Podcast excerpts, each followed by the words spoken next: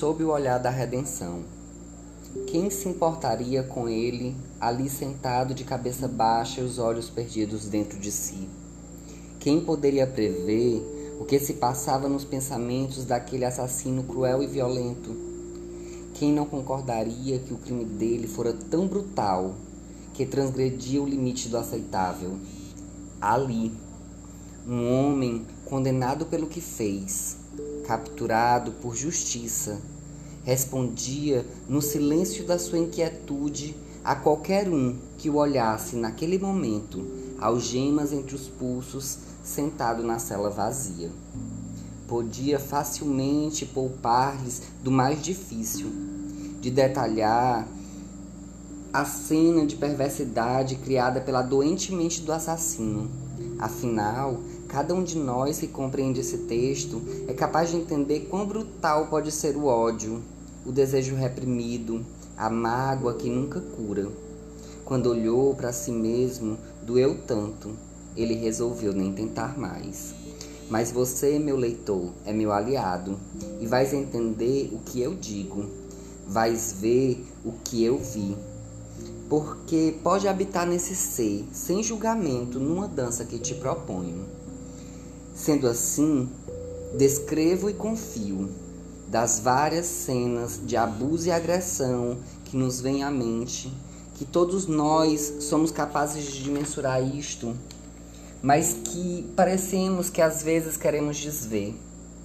É forte, é forte encontrar o corpo de uma mulher arrastada, agredida, violada, com golpes brutais, torturada e violentada morta e ocultada. É forte mesmo, porque é em nós. Mas parece que é tão forte que a gente quer desver e reprograma na pasta dos tanto faz. E acredite, meu amigo, eu entendo como é difícil ver tudo isso e lembro-lhes.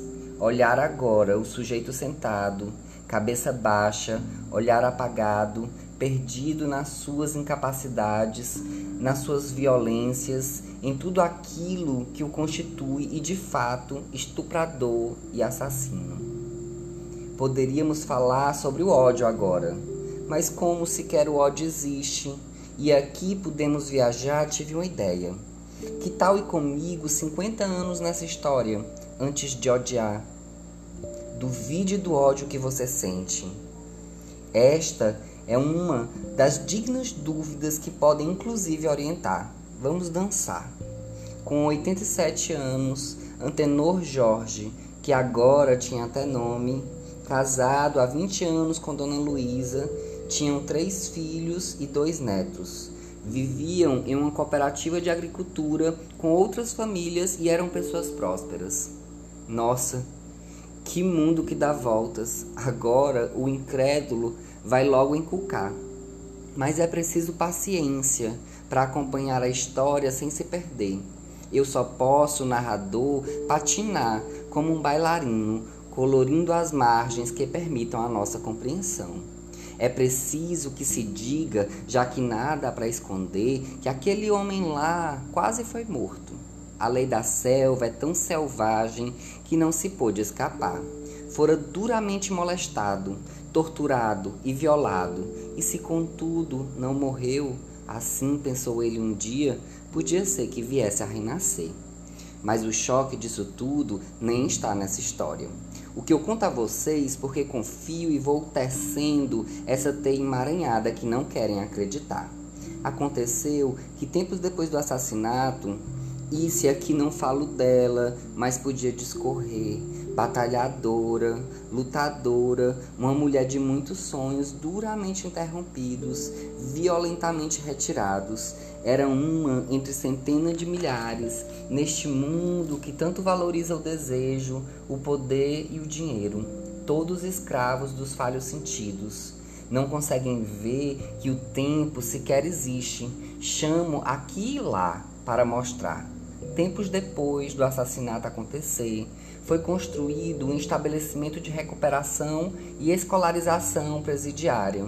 As pessoas que foram deslocadas eram pessoas sérias. A mentalidade estava mudando com as manifestações populares que haviam transformado a política em todo o país.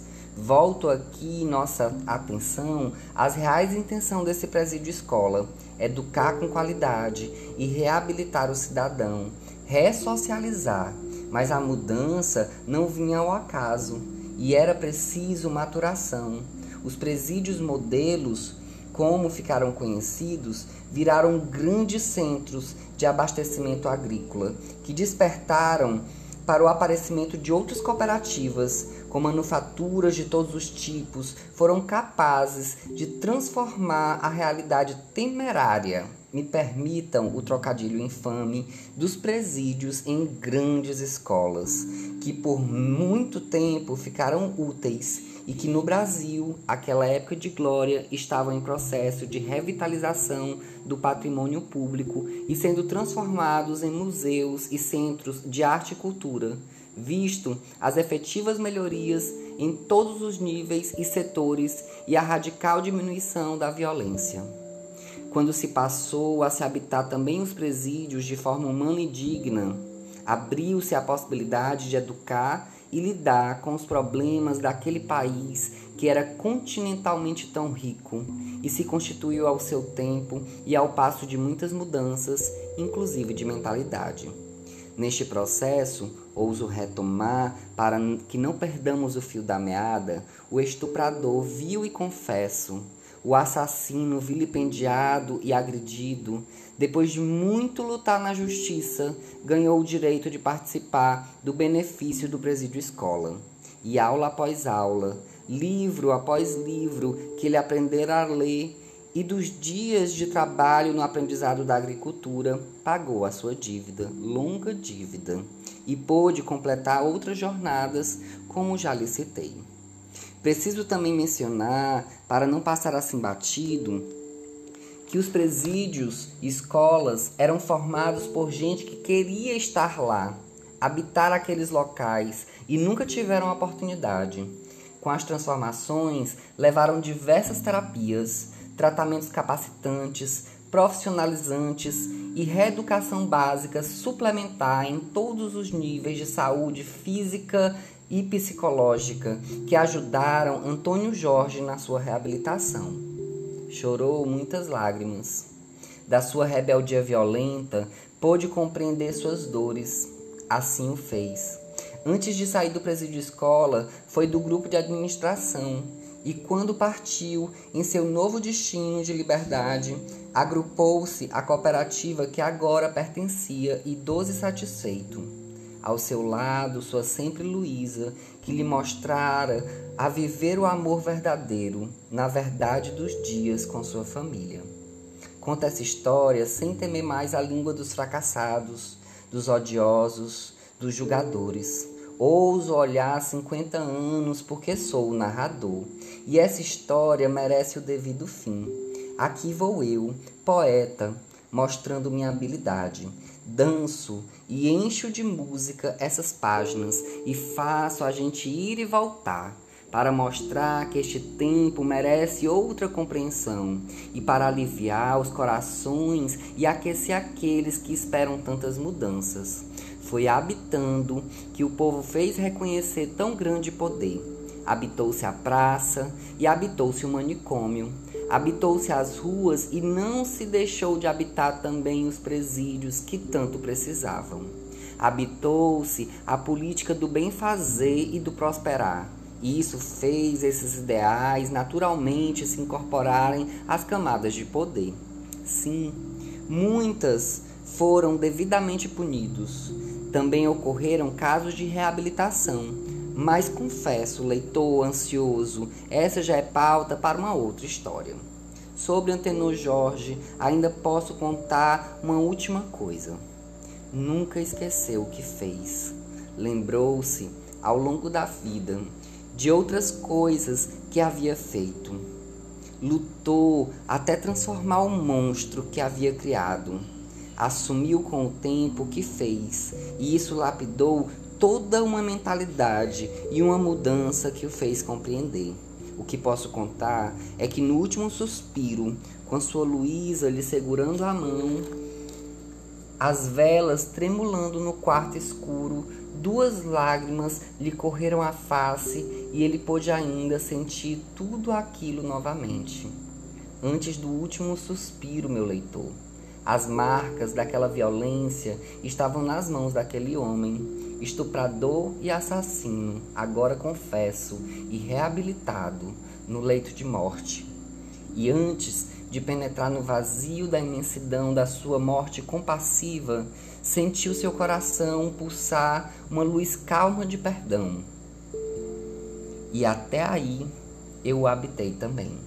Agora podemos voltar às nossas jornadas matinais, sabendo claro que o tempo não espera ninguém e que cada um aproveite melhor e quanto melhor seja capaz. Mas deixo nessa luz de claridade neste sopro de nobreza, nesta luz de claridade, nesta dança conduzida, esta semente que florescerá como lótus desta lama e deste solo.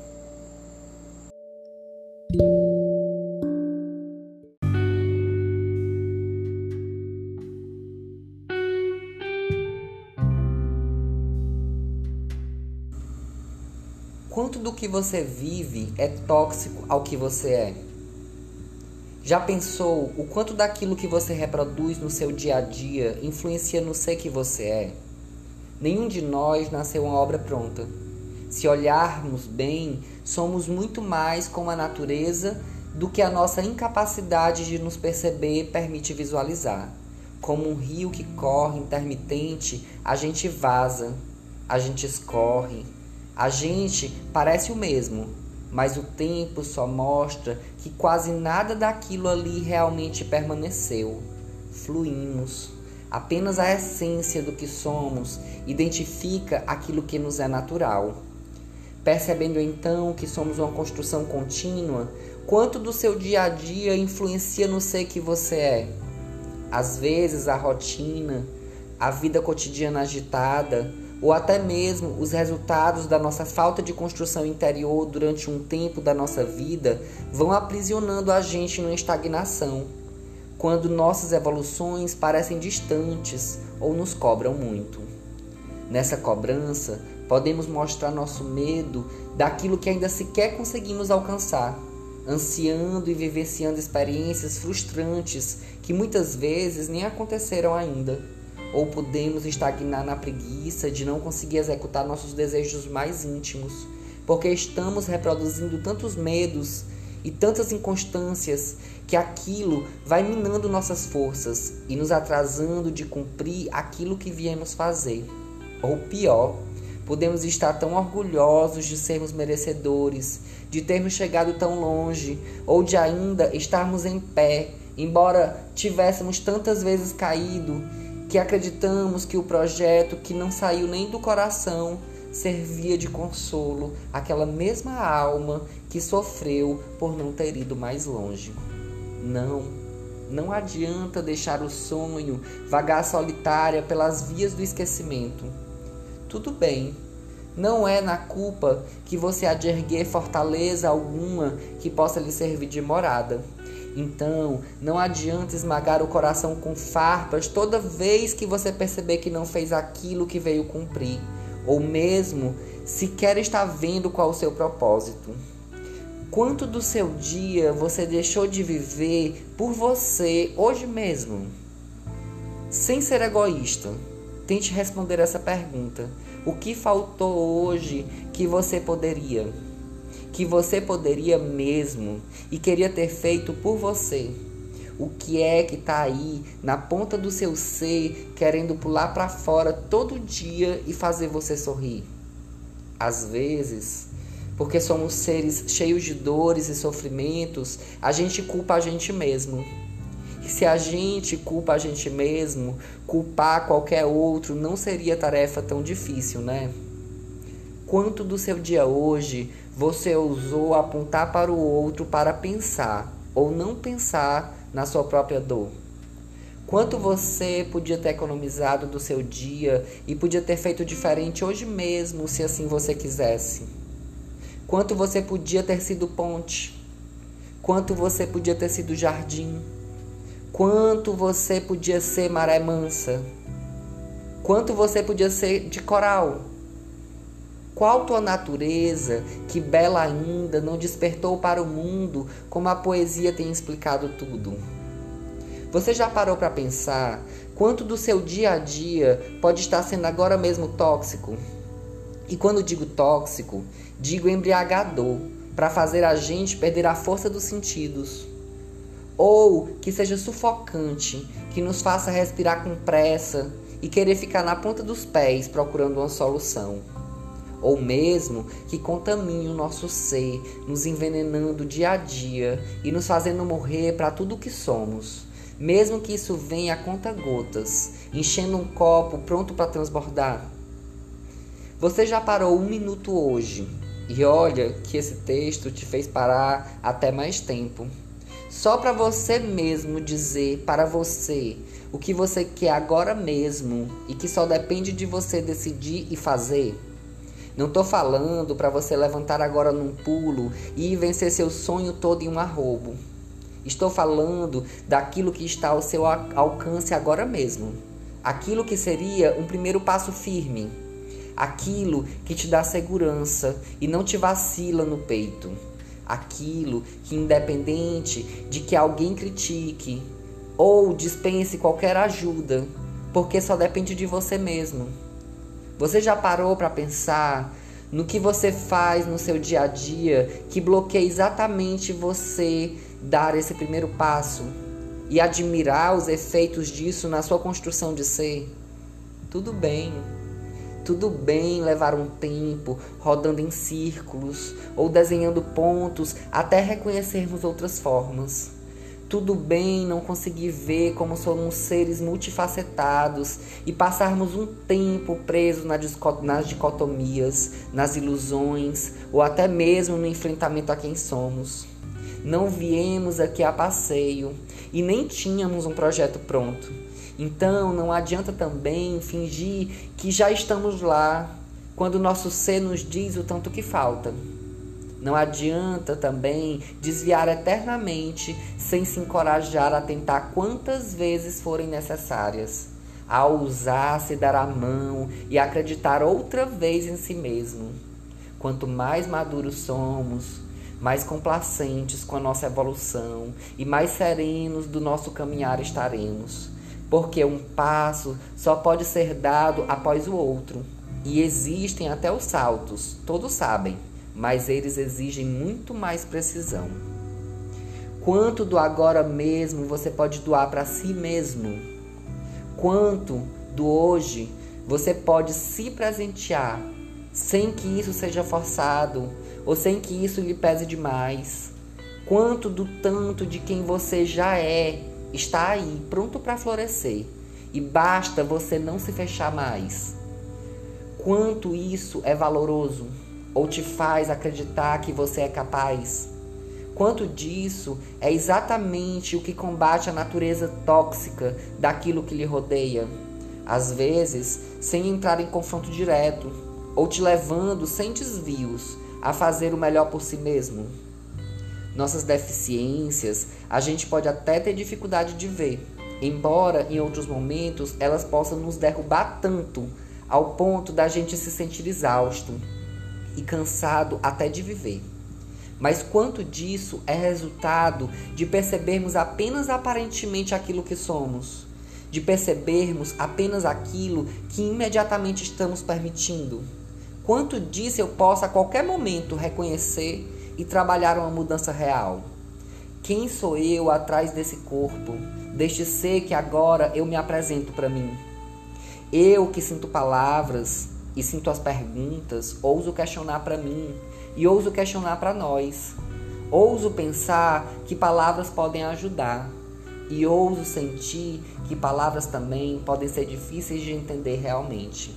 Mesmo assim, elas batem na pedra, como a água do mar, lapidando infinitamente o nosso ser como a mudança natural que estaremos sempre sofrendo, como a poesia viva, que faz a existência ser uma bela expressão de tudo aquilo que podemos transformar e ser, executar e construir, lapidar e vivenciar.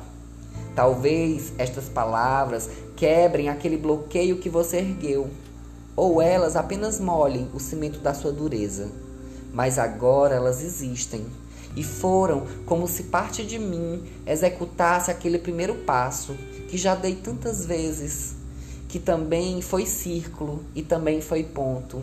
E tudo bem, como rio, vou existindo essencialmente, transformando tudo sempre de encontro ao meu mar. Quanto dessas palavras fortes são um pouco do que agora você precisa?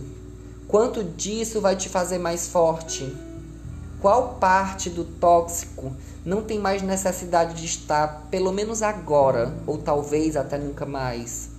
Quanto do seu ser você já consegue reconhecer? E quanto de dor você ainda carrega que te impede de olhar para si e aceitar seu caminho? Realizar sua esperança e focar sua atenção naquilo que te eleva e te faz melhor. Tudo bem estar caminhando, tudo bem não saber lidar com algumas dores. Tudo bem. Se ainda assim você não desistiu e sabe que lá dentro de você tem uma luz que não se pode deixar apagar, e principalmente quando dessa luz pequenininha você é capaz de sentir que ela pode aquecer seu mundo inteiro. Dê valor a esse sonho que queima. Não se julgue nem se condene. Você tem todo o tempo. Mas nem todo o tempo que você dispuser será igual ao, ao agora mesmo. Então, amigo, faça que nem eu e escorra um pouco para o mundo. Deixo palavras como quem deixa filhos. Deixo sementes plantáveis no coração do homem. De certa forma, dou um passo que vira dois, que vira três, que vira mil. E assim vou vivendo a vocação que desperta meu ser e alerta a cada um que ser feliz é uma questão de escolha momentânea e que não adianta trazer aquilo que não te faz bem, porque senão seu momento já será outro. Ouse mudar, ouse mudar serenamente. Ouse olhar por cima de toda a sua situação e entender qual é o passo ou se dar o passo, se questionar mais uma vez, se beneficiando com a sua natureza sublime do seu ser, que só tem o agora para te mostrar por todo sempre.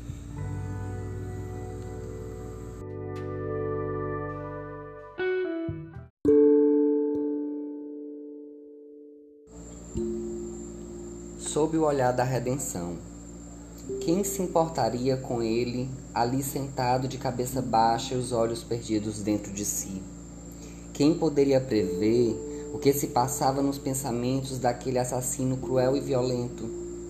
Quem não concordaria que o crime dele fora tão brutal que transgredia o limite do aceitável?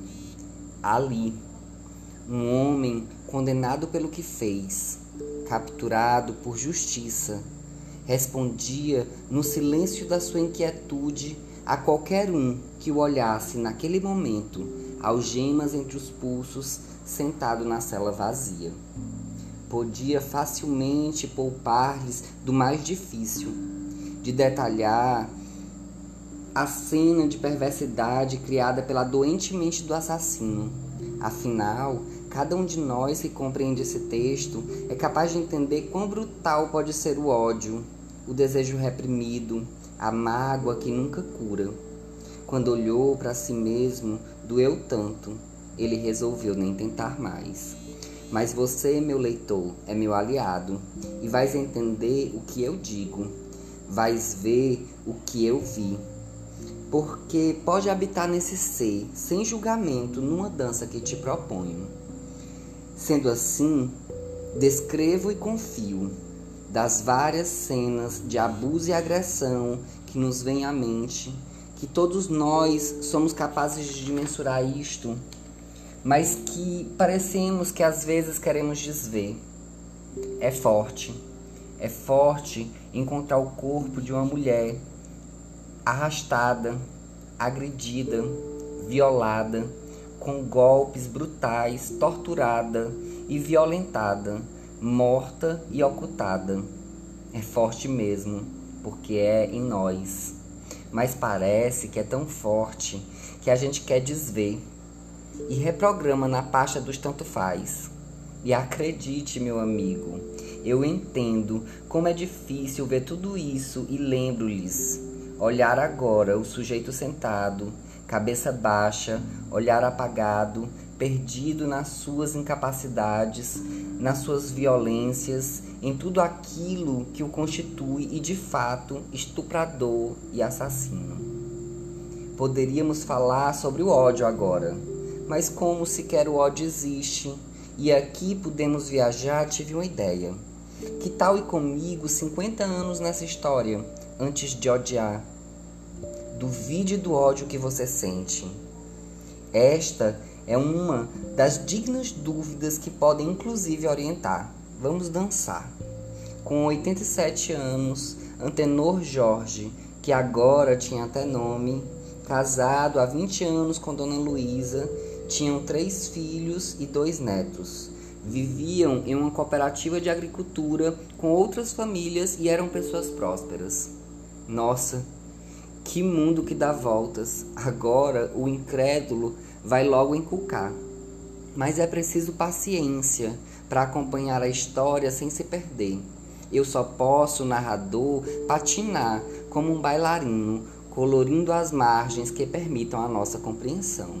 É preciso que se diga, já que nada para esconder, que aquele homem lá quase foi morto. A lei da selva é tão selvagem que não se pôde escapar. Fora duramente molestado, torturado e violado, e se contudo não morreu, assim pensou ele um dia, podia ser que viesse a renascer. Mas o choque disso tudo nem está nessa história. O que eu conto a vocês porque confio e vou tecendo essa teia emaranhada que não querem acreditar. Aconteceu que tempos depois do assassinato, e se aqui não falo dela, mas podia discorrer, batalhadora, lutadora, uma mulher de muitos sonhos duramente interrompidos, violentamente retirados. Era uma entre centenas de milhares neste mundo que tanto valoriza o desejo, o poder e o dinheiro, todos escravos dos falhos sentidos. Não conseguem ver que o tempo sequer existe. Chamo aqui e lá para mostrar.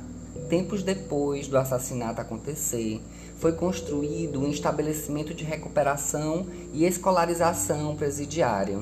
As pessoas que foram deslocadas eram pessoas sérias. A mentalidade estava mudando com as manifestações populares que haviam transformado a política em todo o país.